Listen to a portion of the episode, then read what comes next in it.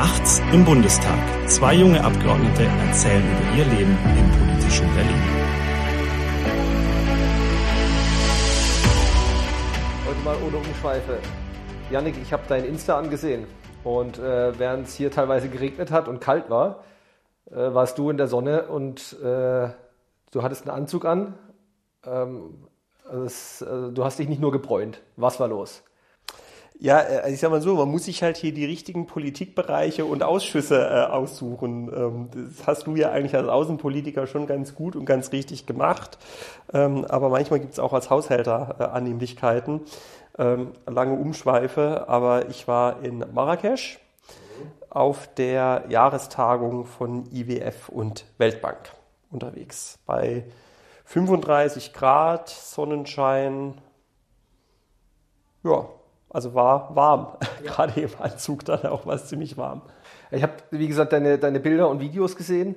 Äh, du warst auf vielen Konferenzsälen, aber es äh, waren auch überall äh, Fahnen gehangen, Fahnen geweht. Das heißt, ähm, IWF-Tagung bedeutet, viele Länder dieser Erde treffen sich an, an einem Ort. Wir hatten zwar auch schon mal letztes Jahr, ähm, da hatten wir eine Folge gemacht, da warst du bei der Tagung. Genau. aber erklär doch nochmal, warum trefft ihr euch da? Ja, also äh, genau, letztes Jahr war es in Washington, ähm, dieses Jahr war es in, in Marrakesch. Ähm, also äh, einmal oder genauer gesagt zweimal im Jahr ähm, äh, treffen sich äh, IW, alle Mitgliedsnationen von Internationalem Währungsfonds und Weltbank immer im Frühjahr zur sogenannten Frühjahrstagung. Die findet immer in Washington statt. Das ist aber eine kleinere Veranstaltung. Und dann ist die Jahrestagung, also die große Tagung, die ist immer im Herbst. Und die findet immer im Wechsel statt, immer ein Jahr in Washington, wo die Hauptquartiere von IWF und Weltbank auch sind.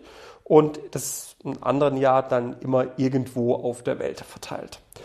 Und deswegen letztes Jahr IWF-Tagung in Washington, dieses Jahr IWF-Tagung in Marrakesch. Ähm, so, und äh, was macht man da? Sind Vertreter aus über 190 Ländern, die zusammenkommen, in der Regel die Finanzminister ähm, der 190 Länder, die Mitglied sind bei IWF und Weltbank. Ähm, zusammen mit dann Delegationen aus eben beispielsweise den Parlamenten der Länder, die da mit dabei sind. Und im Wesentlichen geht es dabei immer um die Frage, wie ist aktuell die Situation der Weltwirtschaft? Ähm, wie sind die Aussichten der Weltwirtschaft und wie soll und muss da insbesondere die Finanzpolitik, äh, die Fiskalpolitik, aber auch die Geldpolitik, weil das sind auch die Vertreter der Notenbanken immer mit dabei. Also wie müssen wir wirtschafts-, finanz-, geldpolitisch darauf reagieren?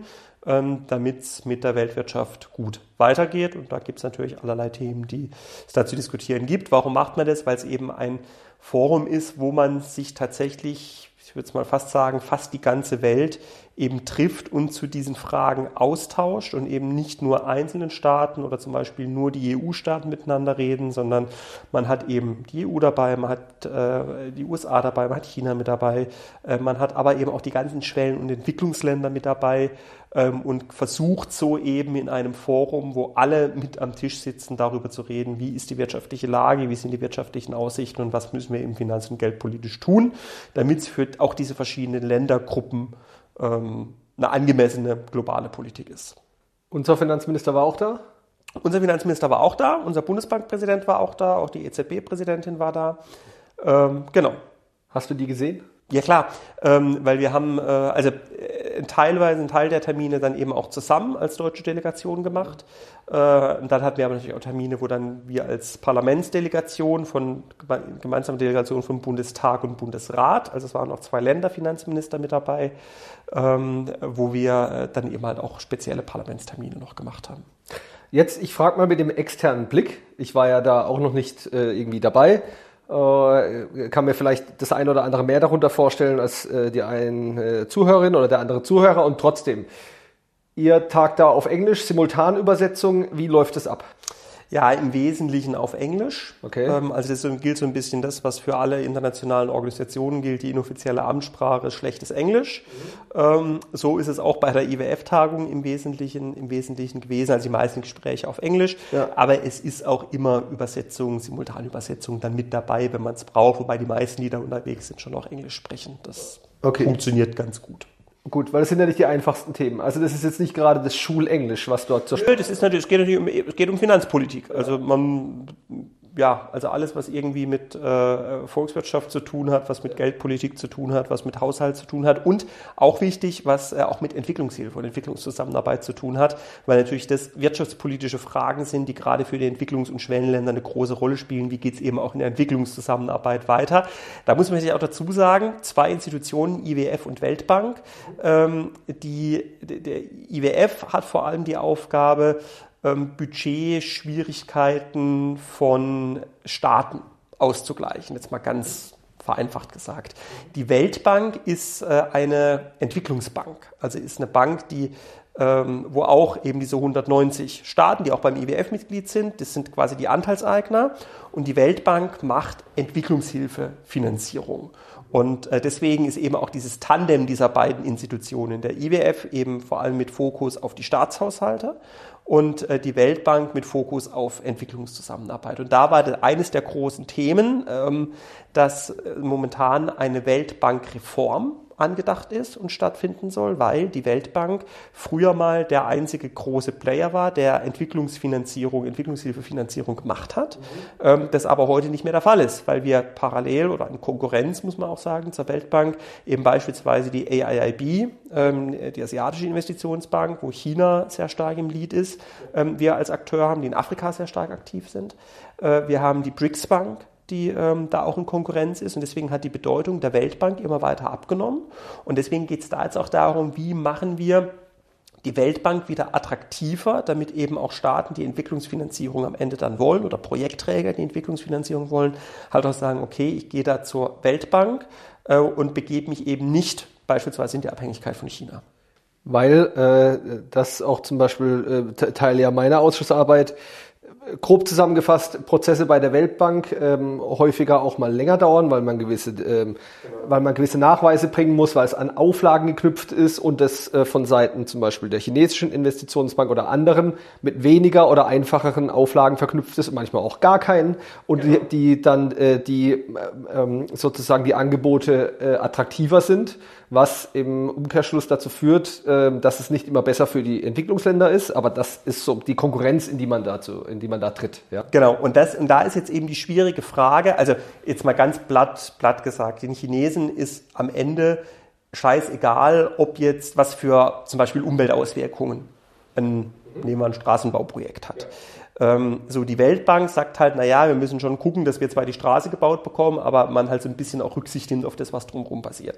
Es ist natürlich für einen Staat, der diese Straße will, da will er diese Straße.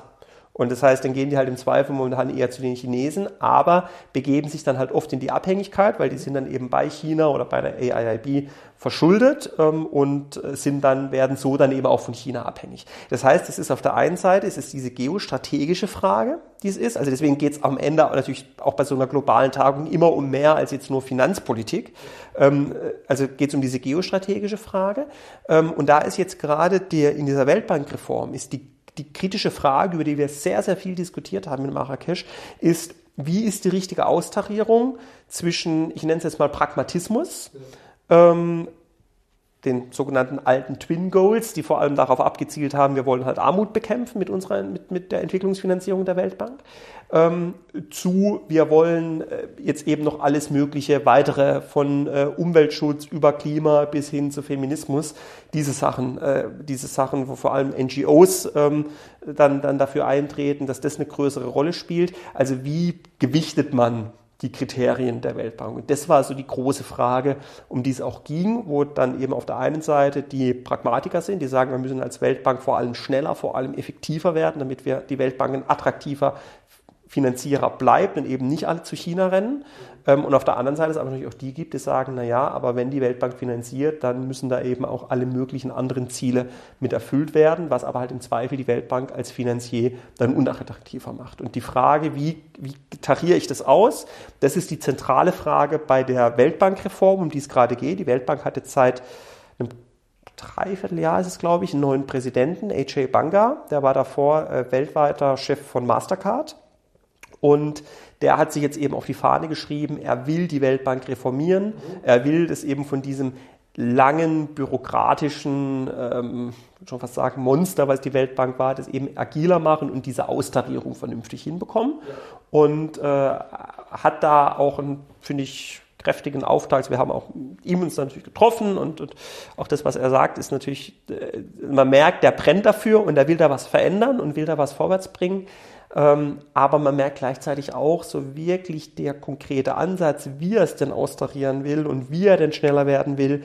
Ähm, da ist er vielleicht auch noch zu frisch im Amt, aber da ist schon auch noch viel, viel zu tun. Mhm. Ähm, ist jetzt eine veraltete Zahl im Sinne von, ich glaube, anderthalb Jahre. Vor anderthalb Jahren habe ich die gehört. Äh, nur mal für die Zuhörer, damals waren äh, 22 Prozent der Schulden des afrikanischen Kontinents lagen in China, also bei äh, in, in Krediten äh, mit äh, in, in Verbindung mit mit staatlichen Krediten mit sozusagen chinesischen Unternehmen etc.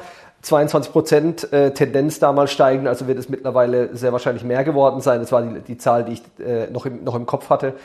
Also, äh, dass wir ähm, nur mal als Kontext äh, warum das auch so wichtig ist, dass man zum Beispiel die Weltbank agiler gestaltet, weil ähm, es natürlich, wie gesagt, wie du es auch schon ähm, sehr einfach beschrieben hast, weil ich es richtig finde, dass man es auch mal mit, mit einfachen Worten beschreibt, äh, dass es äh, dem, dass es den, dem, der Volksrepublik China dann bei manchen Entwicklungsprogrammen oder bei einigen herzlich egal ist, welche Auswirkungen es auf Umwelt oder anderes hat, sondern es geht im Endeffekt auch um den geostrategischen Prozess. Ja, darum Abhängigkeiten zu schaffen.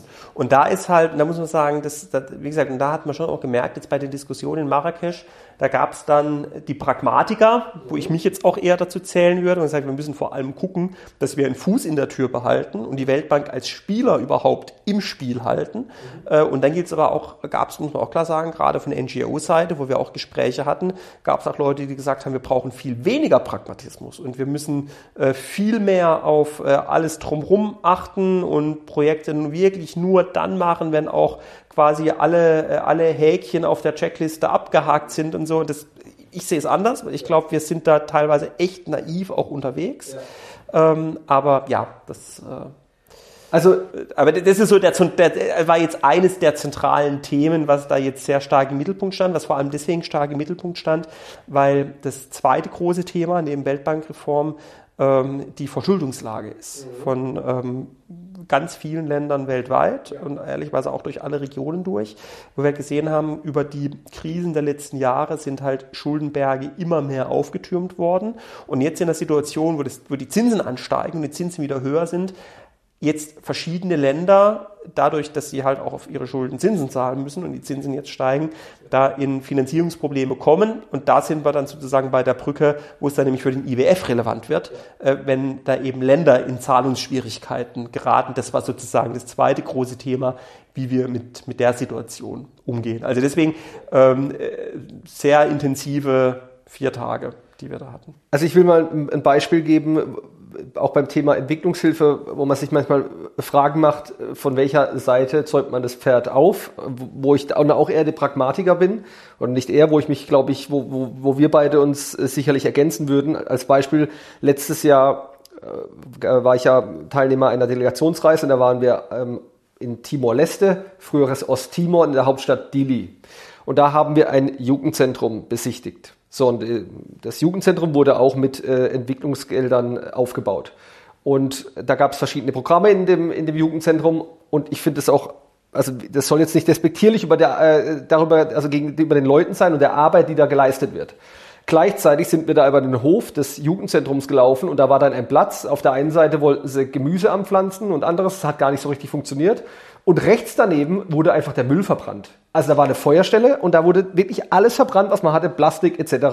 Und dann standen wir da und ich weiß noch, dass ich äh, mit einem Kollegen von der FDP da stande und wir uns so angeschaut haben und das war wirklich so der Gedanke, wirklich die Arbeit für das Jugendzentrum will man überhaupt nicht, nochmal, nicht irgendwie negativ darstellen oder ähnliches, aber sollten wir vielleicht nicht mit der Entwicklungshilfe erstmal in, Kreislauf, in eine Kreislaufwirtschaft, in eine ordentliche ähm, Müll, äh, also Müllkreislauf, Abfallwirtschaft investieren, bevor wir ein Jugendzentrum dahinsetzen. Also nicht mal erstmal Grundlegendes ins und, Land bringen, bevor wir den genau. und, und, und, und, das zeigt aber halt, wie schwierig diese Abgrenzung ist. Ja. Weil wenn ich jetzt sage, irgendwie rein pragmatisch das, was die wollen, machen wir, dann baue ich das Jugendzentrum.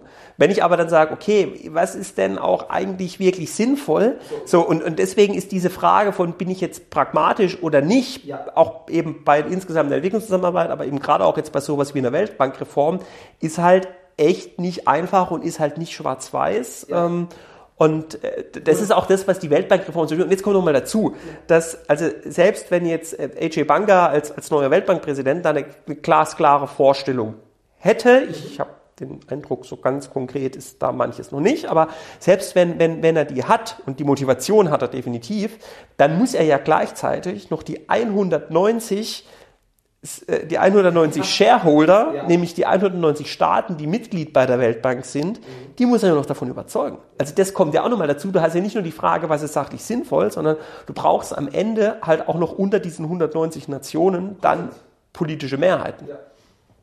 Das kommt dann nochmal noch mal mit dazu. Also deswegen ist schon, schon total spannend. Und was halt auch spannend ist, also das war jetzt ja meine zweite IWF- und Weltbanktagung.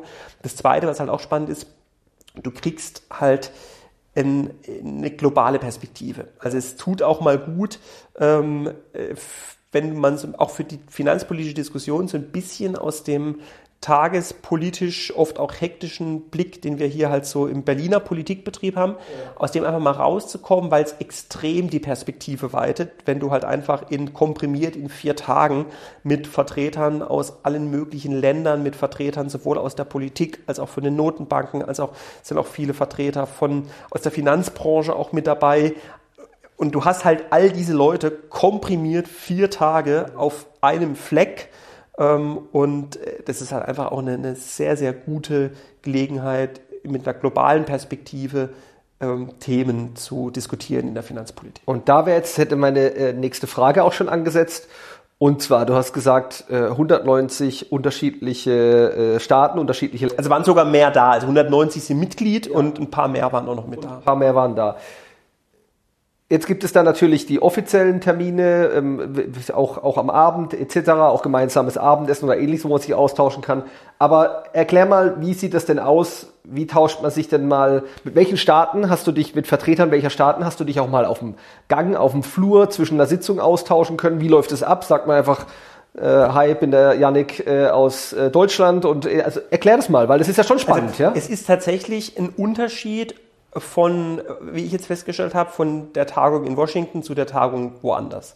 Tagung in Washington, die findet in den Gebäuden von IWF und Weltbank einfach statt. Ähm, und deswegen bist du da sehr isoliert als Delegation unterwegs, weil du halt, ähm, da musst du die Gebäude auch mal wechseln so und das ist halt in Washington in der Stadt. Also da ist weniger so Austausch im Vorbeigehen. Das war jetzt in Marrakesch anders. Was, äh, wie haben das die Marokkaner gemacht? Die haben in Marrakesch eine, äh, eine Zeltstadt aufgebaut. Ähm, kann man dann vielleicht so ein bisschen mit einem, mit einem Messe, mit einer Messe, mit einem Messezentrum vergleichen. Die haben eine Zeltstadt aufgebaut. Ähm, und in diesen Zelten waren dann eben die Konferenzräume drin, ähm, die, äh, ja, wo dann die Tagungen stattfanden. Und dann gab es aber zentral einen Platz. Da war dann äh, ein Café, da gab es so eine Kantine, wo man sich zum Mittagessen was holen konnte. Und es waren halt, alle Leute waren halt in dieser Zeltstadt unterwegs. Das heißt, du bist, ähm, du warst die ganze Zeit halt eben zusammen mit quasi allen anderen. Ja und bist halt, wenn du dann mal kurz irgendwie, in Washington war so, wenn du irgendwie eine halbe Stunde hattest zwischen zwei Meetings, dann hast du die halbe Stunde gebraucht, um vom Weltbank ins IWF-Gebäude zu kommen. Und hier war es dann halt so, dann hattest du halt die halbe Stunde Zeit, dann bist du kurz auf diesen zentralen Platz da gegangen, hast irgendwie einen Kaffee getrunken und bist dann da halt ganz automatisch mit den Leuten ins Gespräch gekommen. Und ehrlicherweise, ich kann dir gar nicht sagen, mit von mit welchen Staaten ich alles mit Leuten gesprochen habe, weil du einfach, äh, du redest einfach miteinander und wo die im Zweifel her waren, weiß ich gar nicht. Hast, ähm, hast ein Beispiel? Einfach mal. Ja, wir haben also wir, wir haben jetzt zum Beispiel Gespräche gehabt mit, äh, mit dem Finanzminister von Südafrika. Mhm. das war jetzt aber ein offizielles Meeting. Wir hatten dann einmal, wir hatten, ähm, wurden begleitet von der deutschen Botschaft in Marokko, die so ein bisschen sich um die Logistik gekümmert hat. Und dann war der Militärattaché der deutschen Botschaft, der war für uns als Parlamentsdelegation zuständig. Und der hat dann wie so ein Reiseführer, hat er so einen, so einen, so einen Stab gehabt und hat diesen Stab oben eine Deutschlandfahne dran gemacht. Und so ist er immer vorweggelaufen, damit diese Delegation, weil wir halt insgesamt 15 Leute oder so waren, ähm, damit quasi wir in diesem Gewusel von Leuten ihn finden und wissen, das hat natürlich dazu geführt, dass alle Leute drumherum gesehen haben, ah, das ist die Delegation aus Deutschland, weil ja da äh, eben unser Militärattaché mit der Deutschlandfahne vorweggegangen ist. Und dann kamen die halt auch alle, alle dann auf uns, auf uns zu. Viel aus den afrikanischen Staaten, was ich gemerkt hat, dass natürlich gerade da auch nochmal das eine Gelegenheit ist, eben jetzt zum Beispiel eben auch mit politischen Vertretern aus Europa ins Gespräch zu kommen, aber natürlich auch äh, mit, mit äh, US-Amerikanern äh, kommst du da ins, also ganz wie gesagt, eigentlich von so gut wie allen Ländern mit, mit französischen Kollegen auch gesprochen, also ja. wirklich kreuz und quer. Ja, aber es ist spannend zu hören. Einfach mal diesen Einblick zu haben. Ich wusste jetzt zum Beispiel äh, auch nicht, dass da so dieses Zentrum, dass diese Zeltstadt und, und ein Zentrum, aber wobei es ist ja sinnvoll. Es ist ja sinnvoll, eine Möglichkeit zu schaffen, auch mal bei einem, äh, also ich stelle mir jetzt gerade vor, man hat eine halbe Stunde Zeit, wie du es gesagt hast, geht da rein, ach komm, wir trinken noch schnell einen Kaffee, genau. stellt sich an den Stehtisch und da stehen halt schon drei andere. Ganz, ganz genau. Also wie eine Messe kann man sich, ja. kann man sich im Prinzip vorstellen. Das war eben das, was ich jetzt in Marrakesch deutlich besser empfunden habe als letztes Jahr in Washington, weil in Washington hast du ein Meeting im Weltbankgebäude. Dann gehst du aus dem Weltbankgebäude raus, musst irgendwie drei Straßen weiter, dann musst du wieder durch die Sicherheitskontrolle, um, weil es natürlich alles Hochsicherheit Sicherheitsbereich auch ist, muss dann durch die Sicherheitskontrolle ins IWF-Gebäude rein. So, und da hast du halt am Abend morgens, wenn du halt in diese Zeltstadt reingehst, gehst du einmal durch den Sicherheits, bist du einmal durch den Sicherheitscheck gegangen und dann konntest du dich halt den Rest vom Tag einfach komplett frei bewegen. Das waren alles so Sachen, die es halt sehr angenehm gemacht haben und die dann eben diesen unkomplizierten Austausch auch gefördert haben. Cool. Okay. Vier Tage wartet ihr dann dort? Wir sind Freitagabend hingeflogen, genau, und äh, Samstagabend ging es dann zurück. Äh, Mittwochabend sind wir hingeflogen, Samstagabend ging es zurück. Mhm. Also dann äh, vier ziemlich intensive Tage. Total intensiv. Also es war tatsächlich auch durchgetaktet. Wir haben in der Regel morgens um 7.30 Uhr war immer Abfahrt am Hotel. Ja. Und äh, ja, dann bis irgendwann spät abends Programm und dann bist du irgendwann um 12 oder so wieder ins Hotel gekommen und also deswegen, ich war dann, äh, bin auch fix und fertig dann am Samstagabend nach Hause gekommen. Also ihr habt dann, äh, das, das will ich vielleicht nochmal untermauern, einfach weil man das hier auch kennenlernt, gerade so bei Delegationsreisen etc. Man hat da wenig bis gar keine Zeit. Also man ist ja in verschiedenen Ländern dieser Erde. Das ist, äh, man hat da wenig bis keine Zeit, mal einen, sich einen privaten Eindruck verscha zu verschaffen. Natürlich, es sind ja, es sind ja Geschäftsreisen, aber ich will vielleicht auch mal den, den Eindruck beiseite schieben, dass das irgendwie Spaßreise oder ähnliches mal oder man, man sich da eine gemütliche, gute Zeit macht. Man steht äh, dort morgens ziemlich früh auf, äh, dann geht's zum ersten äh, Termin und es zieht sich bis abends durch, dann gibt's häufig noch ein Abendessen. Ähm, dabei wird nochmal Geschäftliches besprochen und äh, dann ist man auch dermaßen äh, im Eimer, dass man froh ist, wenn man einfach abends nur im Bett liegt. Genau so. Und jetzt, also zum Beispiel in dem Beispiel, ich habe von, von Marrakesch habe ich überhaupt nichts gesehen, die vier Tage, weil diese Zeltstadt wurde in der Nähe vom Flughafen aufgebaut, der ist logischerweise ein bisschen außerhalb. Also wir sind im Flughafen gelandet, hatten dann ein Hotel, was auch in der Nähe vom Flughafen ja, natürlich war. Logistik damit man, natürlich. Damit man kurze Wege hat. Ja. So, das heißt äh, Hotel, Zeltstadt, Flughafen und noch irgendwie zwei andere Hotels, wo halt auch mal noch Treffen stattgefunden haben. Ja. Ähm, aber in, also jetzt äh, den, den, den zentralen Platz da in, in Marrakesch oder die Märkte oder also überhaupt nichts davon gesehen. Da war gar keine Zeit dafür.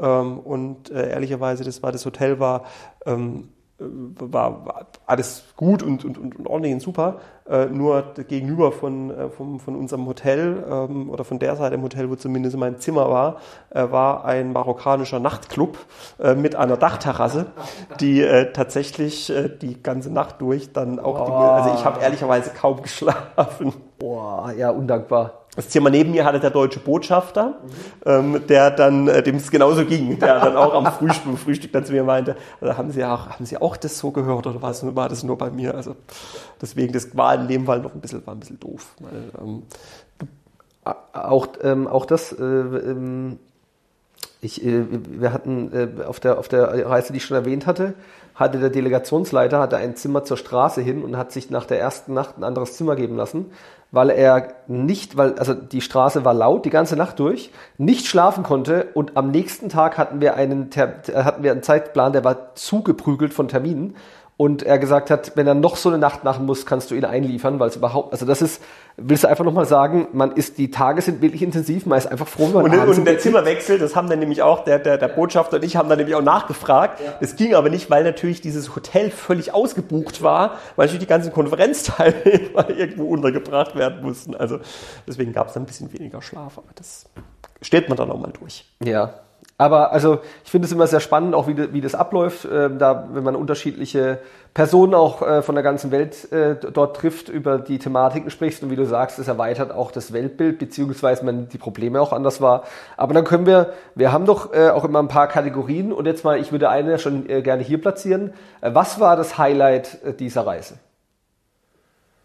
Oh. Für dich. Hm. Das ist eine gute Frage. Ähm es ist schwierig, tatsächlich in dem Fall eines, eines zu nennen. Also ich, ich würde sagen, so, das ist ein bisschen übergreifend, aber schon die Atmosphäre äh, in, in dieser Zeltstadt. Das war schon was Spezielles, was ich jetzt in der Form so auch noch nie erlebt hatte, weil du halt wirklich über 190 Länder in so einem einem Dorf sozusagen, sozusagen hattest. Und tatsächlich so dieses, dass du dann, wenn du mal irgendwie eine halbe Stunde kurz zwischendurch oder mal 20 Minuten zwischen zwei Meetings hattest, da äh, dann, dann die Gelegenheit einfach zu haben, auch mal, ähm, äh, ja, wie du es vorhin gesagt hast, ein Kaffee stellst dich an den Stehtisch und bist dann da im Gespräch mit irgendwie Leuten aus fünf Ländern äh, von drei Kontinenten oder so. Das war, würde ich sagen, schon das, wahrscheinlich das Highlight, so diese, diese Gelegenheit einfach zu haben. Ist vielleicht ein bisschen langweilig jetzt als Antwort, weil es so ein Highlight zu benennen wäre. Ja, aber ich finde das, also langweilig, ich finde es auch nicht langweilig, weil man sich, wo du es jetzt gerade erzählt hast, schon vorstellen kann, dass das ja ganz interessant ist, wenn es so einen öffentlichen Marktplatz dort gibt, auf dem man im Endeffekt fast jeden treffen kann. Aber ich, oder ich kann es nochmal, ich kann es nochmal runterbringen, das, ähm, Wobei das wäre wahrscheinlich eher Kategorie witzigster Moment als Highlight, das, was ich eben schon gesagt habe, der Militärattaché mit dem Deutschland-Fähnchen, der da vorausmarschiert ist, das war schon sehr witzig. Wobei ich sagen muss, die Deutsche, das war wirklich mega organisiert von die ganze Logistik von der deutschen Botschaft, die haben das echt richtig, richtig gut gemacht. Vielleicht noch eine Frage, weil du ja gesagt hast, da kommen auch die Finanzminister der Länder zusammen.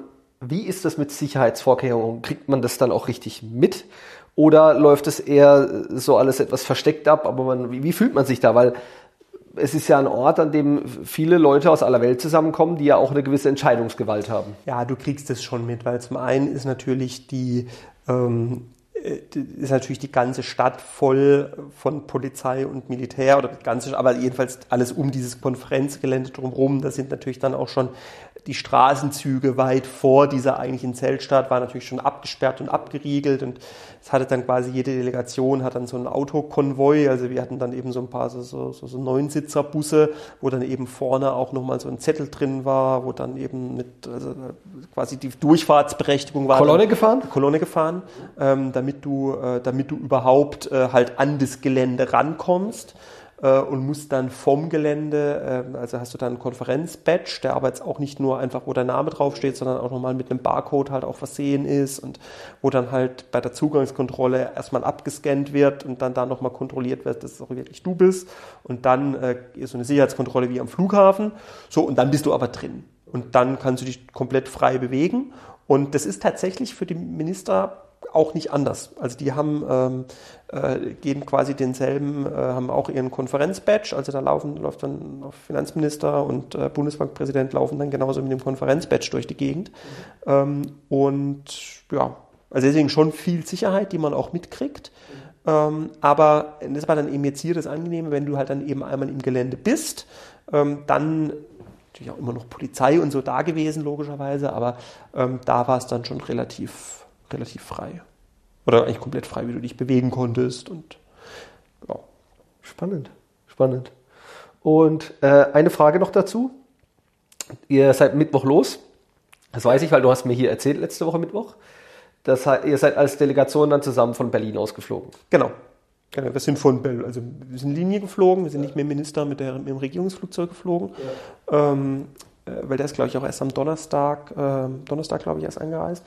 Wir sind am Mittwochabend, sind wir Linie erst nach Paris und dann von Paris weiter nach Marrakesch und die anderen sind am Samstag, also der Rest der Delegation, die sind am Samstag dann von Marrakesch äh, über Wien auch wieder Linie zurückgeflogen nach Berlin. Ja. Und ich habe aber, weil es von EasyJet Direktflüge hat von Marrakesch nach Basel, bin ich dann quasi mit EasyJet direkt nach Basel geflogen. Musste, habe mir dann den Umweg über Berlin gespart. Okay, gut. Und von Basel ist es ja nicht so weit zurück zu dir in den Wahlkreis. Das genau, ja eben deswegen. Das, äh, So war in dem Fall, in dem Fall die Logistik.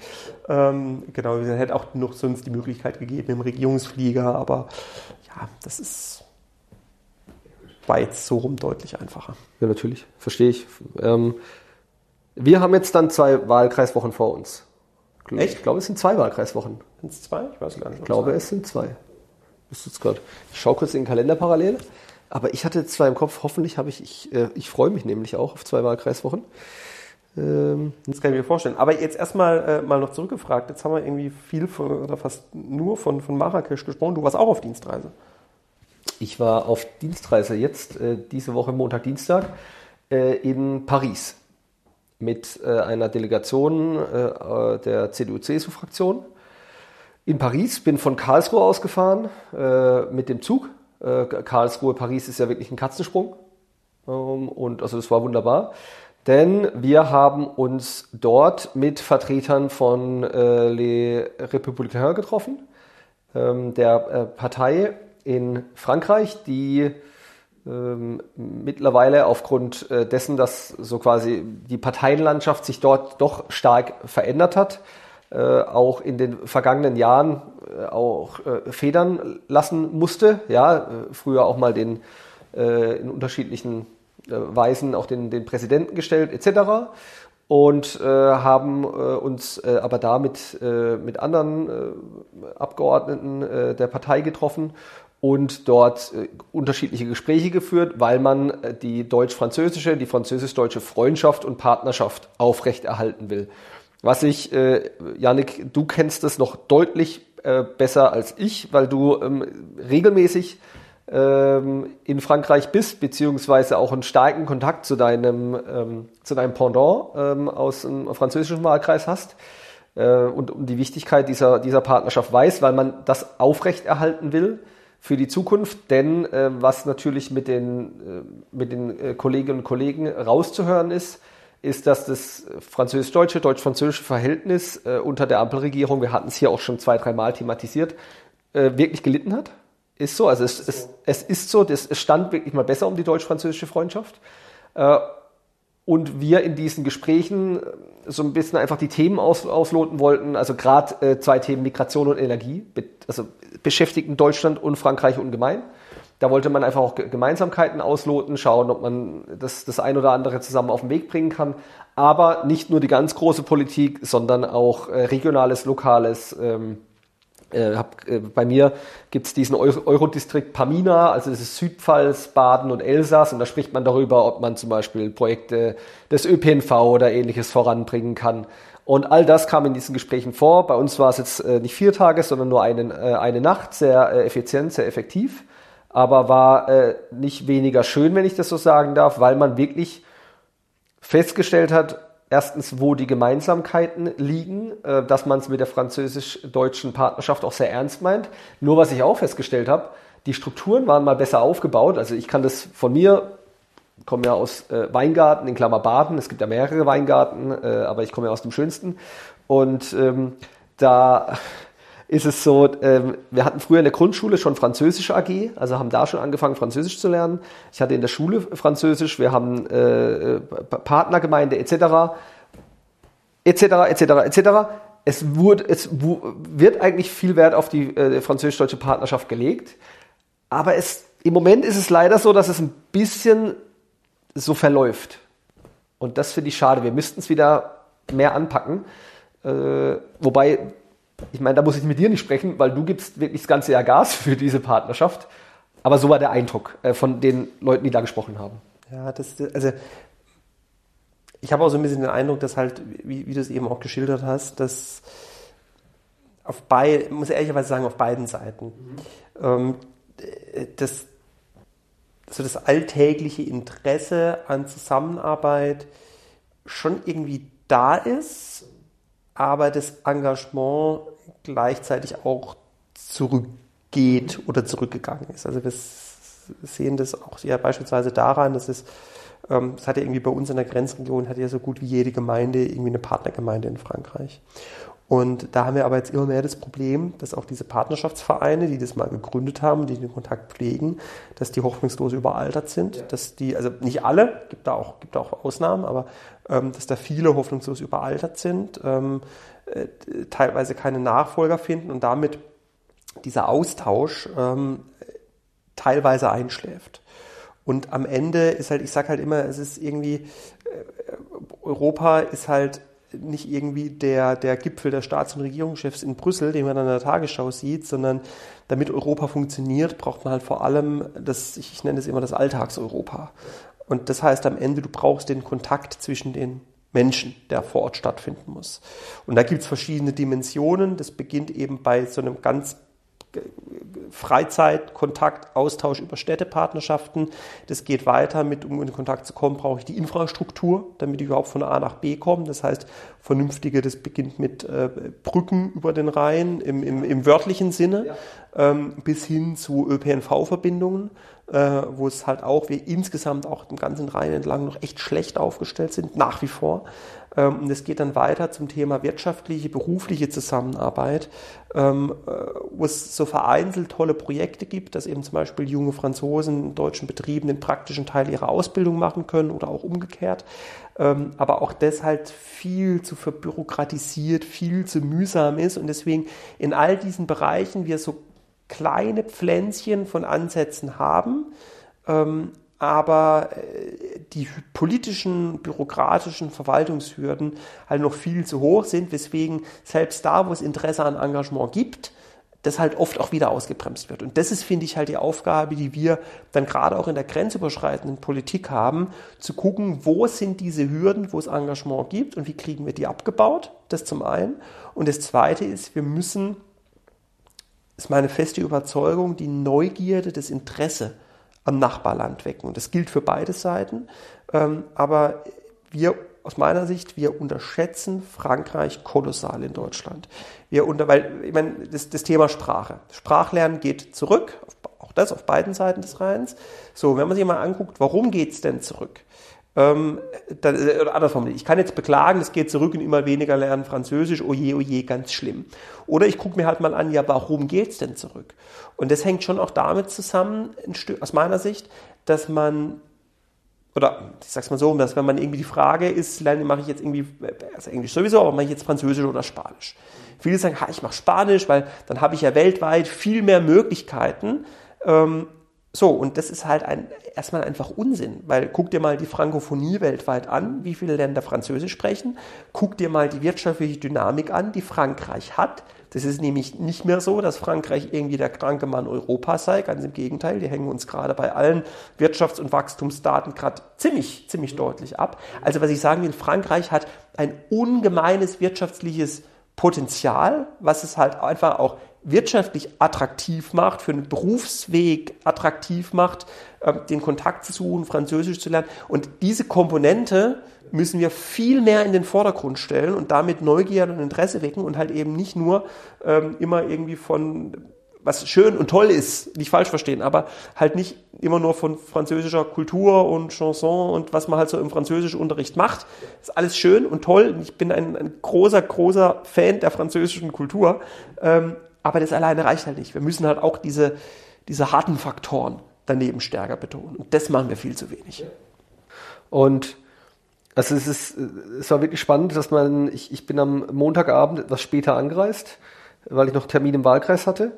Und wie in, eigentlich in weniger als 24 Stunden mir sehr klar wurde, also auch bei mir persönlich, dass ich schon auch in der Ausbildung darauf ausgerichtet wurde und es so mit Zeit zu Zeit so etwas zum Erliegen kam, was echt bitter ist, was mich wirklich geärgert hat, wenn du allein siehst, ähm, dass äh, unterschiedliche Vertreter dann ähm, der französischen Sprache mächtig waren oder auch der deutschen und man selbst sitzt daneben und kämpft sich so ein bisschen durch äh, und es hat, so wie du gerade gesagt hast, es wurde einem da offenbar, welche Chancen dahinter stecken und deswegen ähm, kann ich nur sagen, hat äh, diese kurze Delegationsreise sehr viel gebracht und war von einem unglaublichen Mehrwert. Und man hat natürlich auch gesehen, dass äh, der große Partner Frankreich äh, unterschiedliche äh, drängende Probleme, wie gesagt, wir, ich mache jetzt nur die beiden größten, Migration und Energie, ja, wie die dort gesehen werden, wie die zum Beispiel auch auf, auf unsere Energiepolitik schauen. Aber das würde jetzt sehr weit führen. Und ich das, glaub, das kann man relativ kurz machen. Die fragen sich, ob wir eigentlich noch alle Tassen im Schrank haben. Exakt. So ist es. Also so, wenn ich mit, den, mit dem französischen Kollektiv sagen, das ist ja auch sagen, spinnt ihr eigentlich. Exakt, exakt. Und äh, das hat wirklich sehr geholfen, um auch den, den eigenen Gedankengang äh, einfach ähm, immer mal wieder zu hinterfragen, aufzurollen. Und ja, war, war eine, eine, eine wirklich sinnvolle, äh, kurze äh, Delegationsreise und dann ging es äh, von Paris aus zurück nach Berlin. Highlight in Paris? Ähm, Highlight in Paris. Äh, die, ähm, die Fraktion, der Fraktionssitzung äh, der, von Les Républicains beiwohnen zu dürfen. Weil wir wissen War ja, das wie bei uns? Nee, war anders. War, war anders. Also die sind, Gut, ist, ist natürlich eine deutlich kleinere Fraktion. eine kleinere Fraktion. Und ähm, ich weiß jetzt nicht, ob es an dem Tag speziell so war, äh, aber es ging um eine äh, Grundgesetzänderung und dieses eine Thema haben sie sehr, sehr, sehr intensiv diskutiert. Während man natürlich, bei uns ist ja auch, äh, auch so in der Fraktion, dass, weil die Tagesordnung natürlich auch unterschiedlich ist in der Woche, dass man, ähm, dass auch mal mehrere Themen auf den Tisch kommen können. Und da war es jetzt wirklich speziell dieses, dieses eine Thema, das da sehr intensiv diskutiert wurde, war aber nicht, nicht weniger spannend. Und das ist natürlich, du weißt auch, wie es hier ist. So eine Fraktionssitzung ist ja schon was Sensibles, da darf auch nicht jeder rein. Ja. Und dass wir die Möglichkeit hatten, dass wir eingeladen wurden, äh, da äh, beiwohnen zu dürften, das war schon toll. Lowlight? Lola in Paris, Ja. ähm, keine Zeit, äh, sich mal ordentlich, keine Zeit, sich mal ordentlich was anzusehen. Allein die äh, Assemblée Nationale, äh, Warst du zum ersten Mal in der Assemblée? ich war äh, das erste Mal dort und dann wirklich so reingekarrt, Bob-Termin, raus, ab und da mussten wir wirklich raus, ab zum Auto, ab an den Flughafen. Bitter. Witzigster Moment? Die Franzosen sind, also mit denen kannst du schon richtig viel lachen. Die sind gut drauf. Mit denen kannst du einfach, einfach richtig Spaß haben. Ähm, weil die die Mischung aus Ernst, aber auch mal die Situation auflockern, äh, das ist so, die haben, die, die haben eine gute menschliche Art, zumindest die, die wir dort getroffen haben. Die waren, ich würde es ausdrücken, die waren menschlich einfach schwer in Ordnung. Wegen, Ja. ja. Lowlight, äh, Lowlight äh, von deiner Delegationsreise? Ich habe es eben schon gesagt, der Nachtclub gegenüber von meinem, von meinem Hotelzimmerfenster.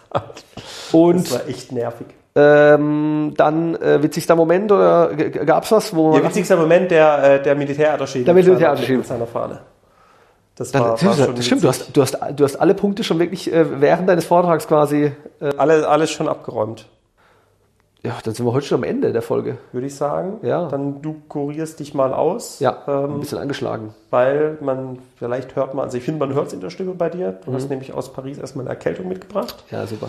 Ähm, genau. Und äh, ich gehe jetzt auch wieder von deinem Büro zurück in mein Büro und arbeite noch ein bisschen was. Mhm. Und dann hören wir uns, schauen wir mal, ob vielleicht kriegen wir es in der Sitzung, in der, in der Nicht-Sitzungswoche, in Wahlkreiswoche oder wir hören uns einfach in der nächsten Sitzungswoche wieder. Ich würde sagen, in der nächsten Sitzungswoche, realistischerweise, ja, versprechen mal nicht zu viel, ähm, euch eine gute Zeit. Bis dahin und äh, wir erholen uns jetzt mal in, den, in der Sitzungswoche weiter gute Zeit, bis dahin.